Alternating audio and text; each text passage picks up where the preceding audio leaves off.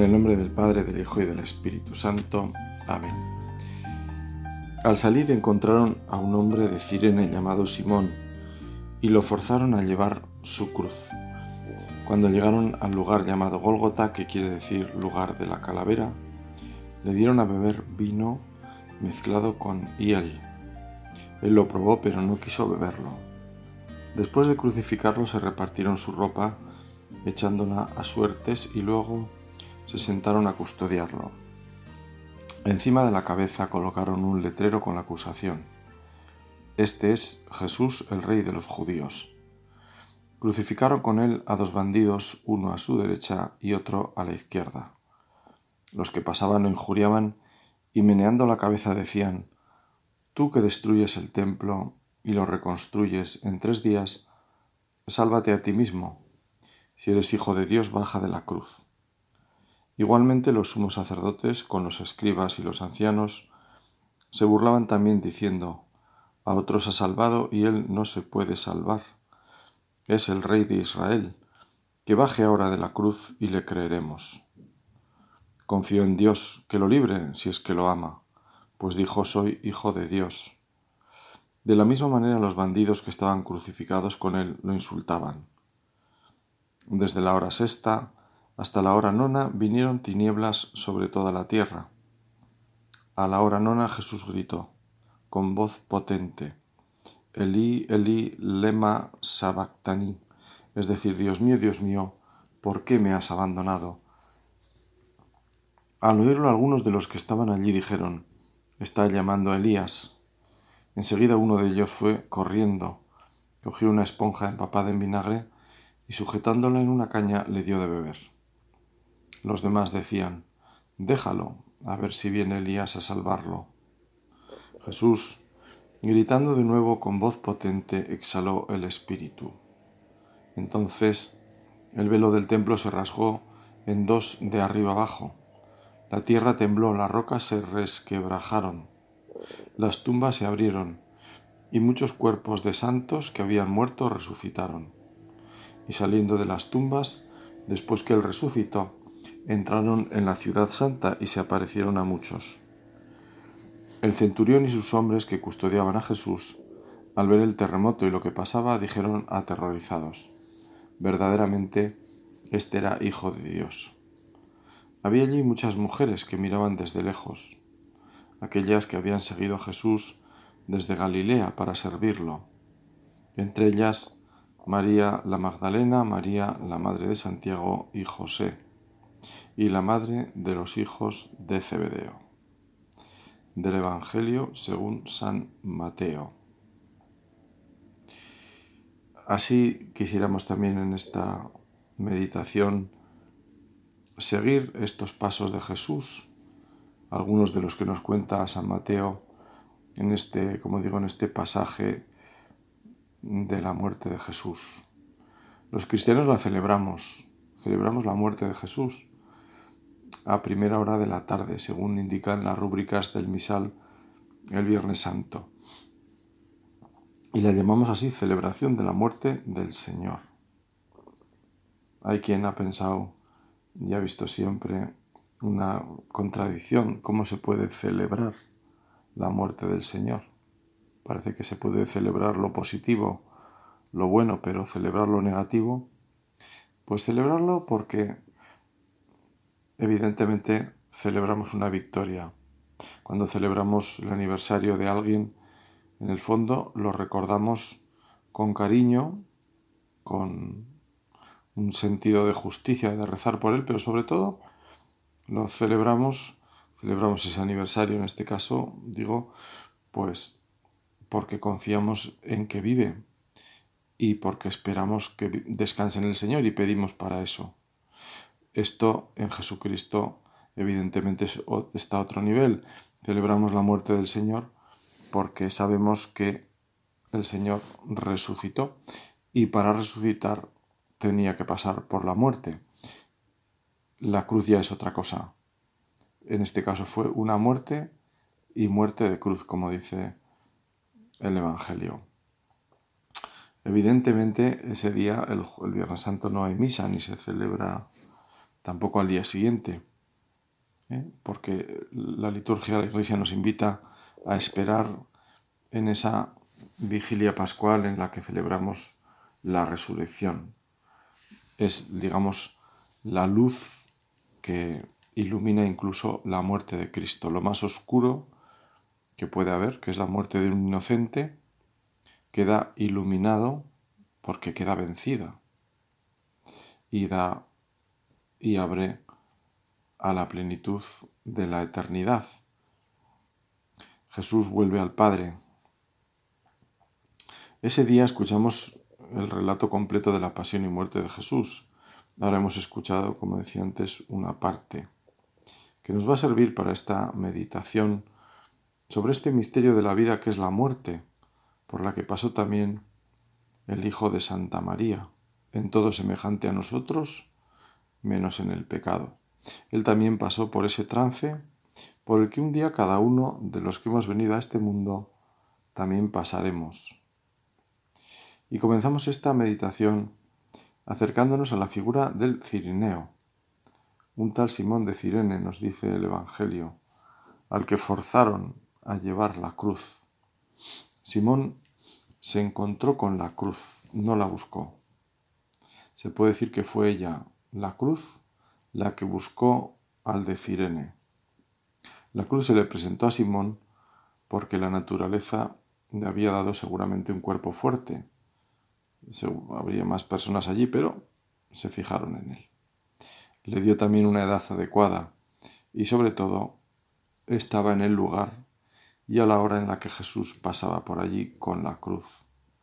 Simón no sabía que estaba en el camino de la cruz.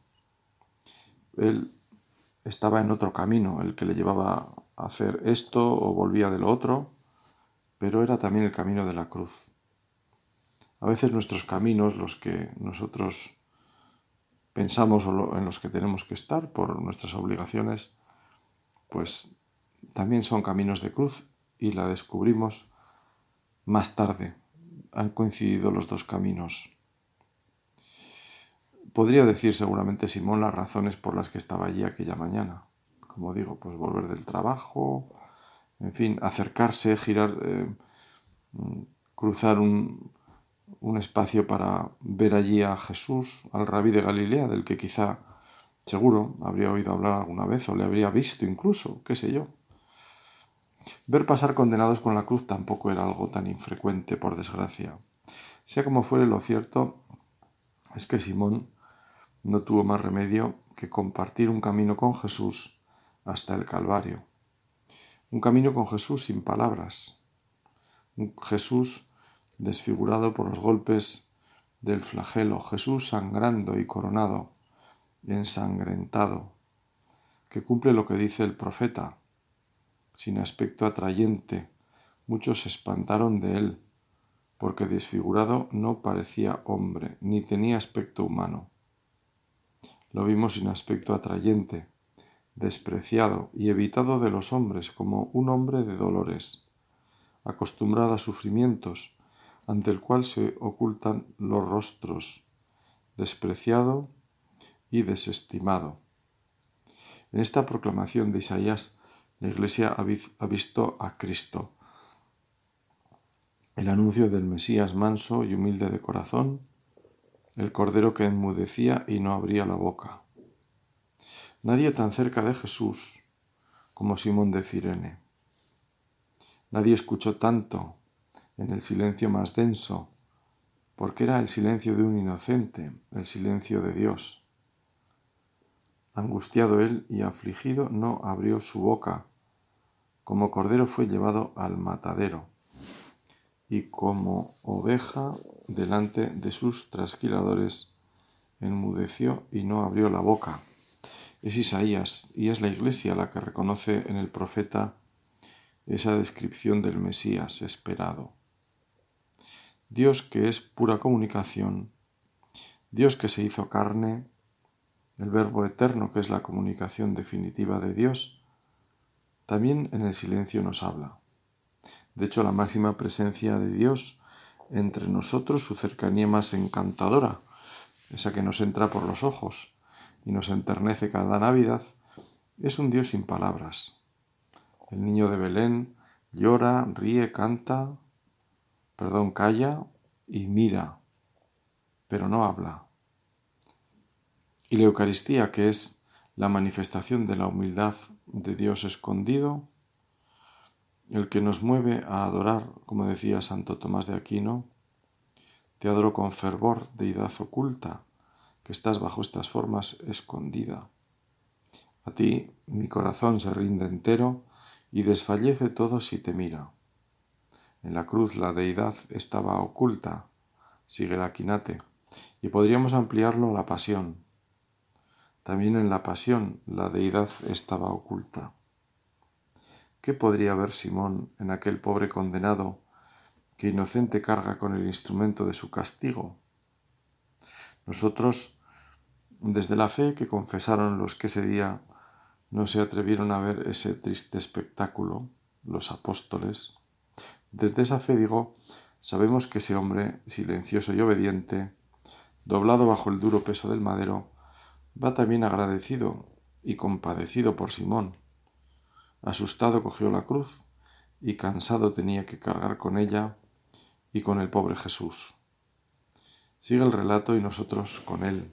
Acompañamos al Maestro y vemos cómo el evangelista, apenas dos versículos después, nos dice, después de crucificarlo, se repartieron su ropa, echándolas a suertes, y luego se sentaron a custodiarlo.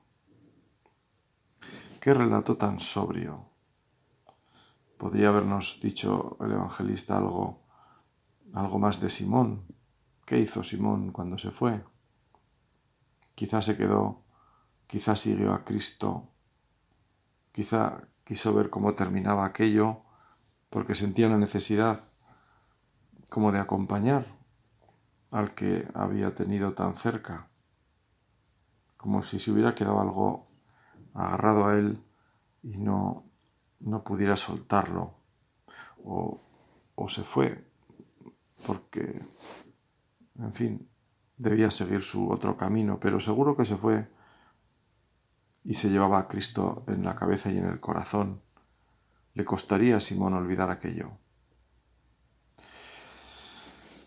En este relato tan sobrio, los lingüistas han visto un argumento más de su veracidad, porque el apóstol no pretende sino relatar, dar noticia.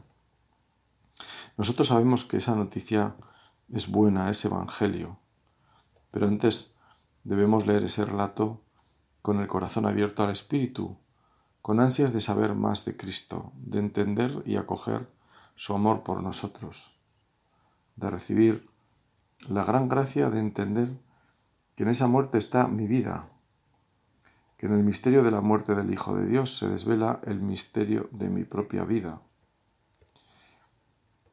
y por tanto también de mi muerte. Hay un misterio también en la indiferencia de los soldados, que se sienta a custodiarlo, ajenos al dolor y a la angustia de los crucificados. Su único objetivo era el tiempo, que pasara el necesario para que todo aquello finalizase y pudieran terminar así su jornada. Es curioso ver cómo pasa la salvación de Dios junto a ellos y cómo ellos están matando el tiempo, de alguna forma. Dos tiempos tan distintos, el uno denso y obediente a Dios, al Padre, y el otro un tiempo del que uno dispone, del que uno piensa que es propietario y que, curiosamente, lo que quiere es que pase cuanto antes para ir a otros tiempos, a otras cosas. En el fondo, para entretenerse quizás. ¿Para qué vivir? Sería la pregunta al ver esos dos tiempos, el tiempo de Cristo en la cruz y el tiempo perdido de estos que están ahí sentados por otra parte cumpliendo con su trabajo. Ellos son soldados profesionales, les mandan estar ahí, ahí tienen que estar. Ellos cumplen órdenes y debían esperar el paso del tiempo. O llegado el caso, adelantar su muerte, como bien sabemos, quebrándoles las piernas. ¡Qué paradoja! Qué paradoja fue la compañía en lo humano más cercana de Jesús en sus horas finales. Debió de estar unas tres horas en la cruz y con unos soldados sentados, completamente indiferentes ante el drama de la humanidad que allí estaba ocurriendo. El drama de la injusticia y de la indiferencia representado en esos servidores de la ley. Se puede servir a la ley y no al débil. En el ser humano cabe la negación de la verdad y cabe también la indiferencia. En el fondo estos soldados son la extensión de Pilato y su pregunta a Jesús, ¿qué es la verdad? Sin embargo, hay un rayo de luz en esa pequeña corte, cuando el que estaba al frente al expirar Jesús, recogiendo el sentir del grupo, exclamó verdaderamente, este hombre era hijo de Dios. Y es que la verdad siempre se abre camino, como el grano de trigo enterrado, siempre dará fruto. Y en este caso comenzó pronto, en aquellos comenzaron todo aquel calvario sentados. Crucificaron con él a dos bandidos, uno a la derecha y otro a la izquierda. Los que pasaban lo injuriaban. De la indiferencia de los soldados pasamos a la injuria. Siguen haciendo preguntas a Jesús en lugar de hacérselas a ellos mismos a partir de las palabras de Jesús. En vida sabemos que a Jesús le presentaron múltiples cuestiones de tipo religioso, lógicamente, pero como dicen los evangelistas, siempre con intención de cazarlo en alguna respuesta, que dijera algo inconveniente que lo indispusiera ante el pueblo o las autoridades. Así ocurrió cuando el sumo sacerdote argumenta ante Pilato que Jesús se había declarado enemigo del César, ya que había afirmado que era rey. Que baje de la cruz y lo creeremos. Es una de aquellas uno de aquellos improperios. Recuerda el encuentro con Satanás. Si eres hijo de Dios, tírate desde ahí abajo, tírate desde ahí arriba, muestra tu poder, haz espectáculo, y se lo dicen a Jesús de Nazaret, el hijo legal del artesano José, el que nació en un pesebre y tuvo que huir a Egipto en una humilde borrica con su madre. Se lo dicen al amigo de que una mano no sepa lo que hace la otra, al que había dicho que el que quiera ser primero que sea el último, en definitiva al que no había venido a ser servido, sino a, sino a servir. Jesús, que lavó los pies de los apóstoles en silencio, sigue en silencio ante esta salva de preguntas hirientes. Jesús manso y humilde vence también con el silencio. La voluntad del Padre no se cumple siempre dando explicaciones y argumentando con fuerza. A veces, como en este caso, Jesús nos enseña a callar y a rezar. Es el tiempo de callar frente al que emplea su tiempo en hablar en el fondo de sus intereses, ya que la muerte de Jesús era la conveniencia frente al interés de todo el pueblo. Así lo había dicho el sumo sacerdote, conviene que muera un hombre por todo el pueblo, sin darse cuenta, como refleja la escritura, de que estaba anunciando el sentido redentor de la muerte de Jesús. Desde la hora sexta hasta la hora nona vinieron tinieblas sobre la tierra a la hora nona Jesús gritó con voz potente, Elí, Elí, lema sabactani, es decir, Dios mío, Dios mío, ¿por qué me has abandonado? Con el silencio de Jesús va también el silencio de la naturaleza. Se oscureció, nos dice Mateo, el lenguaje de la creación que quizá nosotros como hijos de esta época que vivimos hemos perdido como recordaba un autor, el hombre de la Biblia, al ver la luz de la mañana y escuchar el murmullo de las aguas o el canto de los pájaros, está leyendo, escuchando las palabras del Creador en ese libro que cada día escribe Dios con su omnipotencia, manteniendo la realidad. Si Dios dejara de pensar en lo creado, esto dejaría de existir, se nos dice, para expresar esa idea del Dios providente que ha creado y cuida amorosamente su obra y la mantiene en la existencia, claro. El primer libro de la revelación es la creación misma, afirma la teología. Toda ella refleja a su autor. Es el libro que la humanidad ha ido leyendo hasta la iniciativa de Dios con Israel, el pueblo de Dios, del cual nacería el Salvador, la palabra definitiva hecha carne. En este libro de la creación, lógicamente, entra ese otro universo, el interior. Existe la maravilla del universo exterior, ese que el salmista ensalza en su Creador, cuando contemplo el cielo, obra de tus manos, la luna y las estrellas que has creado. Pero está también el universo interior, que arranca con la contemplación del hombre sobre sí mismo. que es el hombre para que te acuerdes de él? El ser humano para darle poder. Lo hiciste poco inferior a los ángeles. Lo coronaste de gloria y dignidad. Hay un universo en el corazón humano, algo también admirable, nuestra insaciable sed de belleza, de verdad y bondad es un lenguaje tan antiguo para nosotros como nosotros mismos. Con él Dios ha entrado en diálogo con la obra de sus manos y sigue dialogando, apuntando hacia esa palabra definitiva que es Él mismo encarnado. Y esa palabra en la cruz que también habla desde el silencio, ha roto la oscuridad con un grito que nos resulta cercano y oscuro a la vez. Dios mío, ¿por qué me has abandonado? Una pregunta que la entiende cualquiera que oiga hablar de un crucificado creyente. No entiende que si Dios es bueno, ha permitido eso. Y si le dicen que el crucificado es Dios mismo, hasta le resultará cercano que Dios, hecho hombre mismo, haya pasado por ese límite de sentirse abandonado. Porque ese que está en la cruz dijo que hasta los cabellos de la cabeza los tiene Dios contados y que ni un pájaro cae de un árbol sin que lo permita Dios. Por tanto, sabe que la vida de cualquier persona está en las manos de Dios. Pero ese grito del Verbo encarnado y crucificado nos enseña que Él ha abrazado la cruz voluntariamente.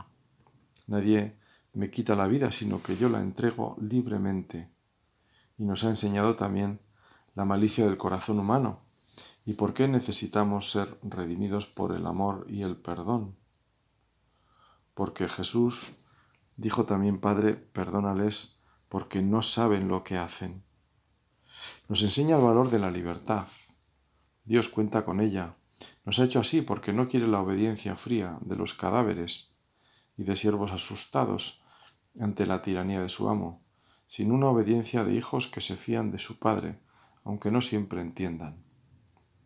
Por eso Jesús terminó encomendando su vida al Padre a tus manos encomiendo mi espíritu. El grito de dolor de Cristo no es un grito desesperado, es una queja lacerante, afirma Martín Descalzo, este escritor religioso, al comentar la pasión de Cristo, pero es una queja también amorosa y segura, dice el autor. De hecho, toma sus palabras del Salmo 21, que es un salmo de llanto, pero también de esperanza. Es incluso probable que Jesús estuviera recitando entero este salmo, aunque solo gritara el segundo de sus versos, y es que buena parte de los versículos del salmo parecen una descripción de lo que en la cruz estaba ocurriendo. Y en el salmo hay un giro hacia la esperanza. La lejanía de Dios no será definitiva. Vendrá, viene, está llegando su gloria. Tú pues, oh Yahvé, no retrases tu socorro, apresúrate a venir en mi auxilio, que pueda hablar o de tu nombre a mis hermanos y ensalzarte en medio de la congregación de tu pueblo. Se postrarán delante de él todas las gentes, porque de Yahvé es el reino y él dominará a las gentes. Comerán y se postrarán ante él todos los grandes de la tierra. Se curvarán los que al polvo descienden. Mi alma vivirá para él. El cristiano siempre será llevar a contemplar la cruz. El misterio de Cristo es de resurrección, pero también de muerte. afirmaba el teólogo de Libac. Si nos impresiona la resurrección que nadie vio, no es menos la impresión de la cruz, otro misterio que nos deja sin palabras, porque la muerte nos deja sin palabras, siempre sin palabras. Por eso ante la muerte nosotros, como Cristo, rezamos, esperamos y seguimos amando la vida, más si cabe para aprender a vivirla con mayor verdad, a reordenar las cosas según la importancia que deben tener. Y esa importancia la valoramos a la luz de la fe. Y quizá nos ayuda de modo especial esa experiencia de la muerte, en la que, como digo, pues toma el mayor realismo lo que es la vida, lo relativo también de la vida. Habrás oído seguramente una especie de cuento o de enseñanza que se hace en imágenes, un recipiente vacío que había que llenar con piedras de diferente tamaño y con la arena que estaban a su alrededor. Comenzaron por introducir lo más pequeño, la arena, a continuación las piedras de menor tamaño y después otras más grandes y así sucesivamente hasta llegar a las piedras más grandes, que eran tres, y representaban a las virtudes teologales, la fe, la esperanza y la caridad. Resultó que siguiendo ese orden, una de ellas no entraba. Se había llenado el recipiente y aunque quedaba espacio, la posición de las otras piedras no permitía que esta última entrara. Así que se cambió el orden. Comenzó por introducirse las piedras grandes, para que así no faltara lo importante, ni la fe, ni la esperanza, ni la caridad. Luego fueron entrando por orden de tamaño inverso las demás. Y al final lo menos importante, las cosas más pequeñas, del tamaño de los granos de la arena, se fueron colando en los huecos de las demás piedras y todo quedó completo. Nada quedó fuera. Se veía el recipiente con muchas cosas pequeñas, como es tantas veces nuestra vida, pero en la base de toda esa vasija, que es el ser humano, barro de alfarero, no lo olvidemos, estaban aquellas tres piedras importantes que daban consistencia al mismo recipiente por su peso e impedían que éste se cayera. Contemplar la cruz de Cristo es reordenar nuestra vida. Debe serlo porque es mirar nuestra propia muerte Contemplar la muerte ajena en el sentido más literal de la expresión, es decir, ante el cadáver de esa persona, es recordar que también nosotros un día pasaremos por ese trance. También alguien nos mirará, esperemos que para rezar. A la entrada de un cementerio en una de las parroquias que atendía había una inscripción que por otra parte es un clásico. Somos lo que seréis, fuimos lo que sois. Estaba en el dintel del mismo y era inevitable su lectura, ya que a los cementerios se suele llegar a tiempo y se espera fuera normalmente la llegada del cadáver. La gente habla o calla, hay muertes esperadas, otras son una sorpresa. Bajo ese cementerio, bajo ese centenario dintel, han pasado muchas personas acompañadas por el dolor de otras y multitud de circunstancias tantas y tan variadas como es la vida. Pero al final, la frase es inexorable para todos, en eso no se puede discrepar. Mirar nuestra muerte, considerarla, es una llamada a mirar la cruz del Señor, pero como paso a la luz. Mirar este mundo con todas sus dificultades, con sus pecados y miserias, que son las nuestras, es también una llamada a completar en nuestra vida lo que falta a la pasión de Cristo cuando vivimos las contradicciones y las limitaciones que incluyen la enfermedad con ese espíritu con el que las vivía San Pablo. Son sólo una invitación desde, desde su experiencia vivida. No son sólo eso, sino una revelación de Dios acerca de lo que es la cruz misma en nuestra existencia terminamos pidiéndole a San José que nos ayude, el que le tocó vivir también la cruz, como nos toca a todos, a él de modo más especial quizás. Él la supo llevar con esa discreción, con ese silencio y sobre todo con la oración. Amén.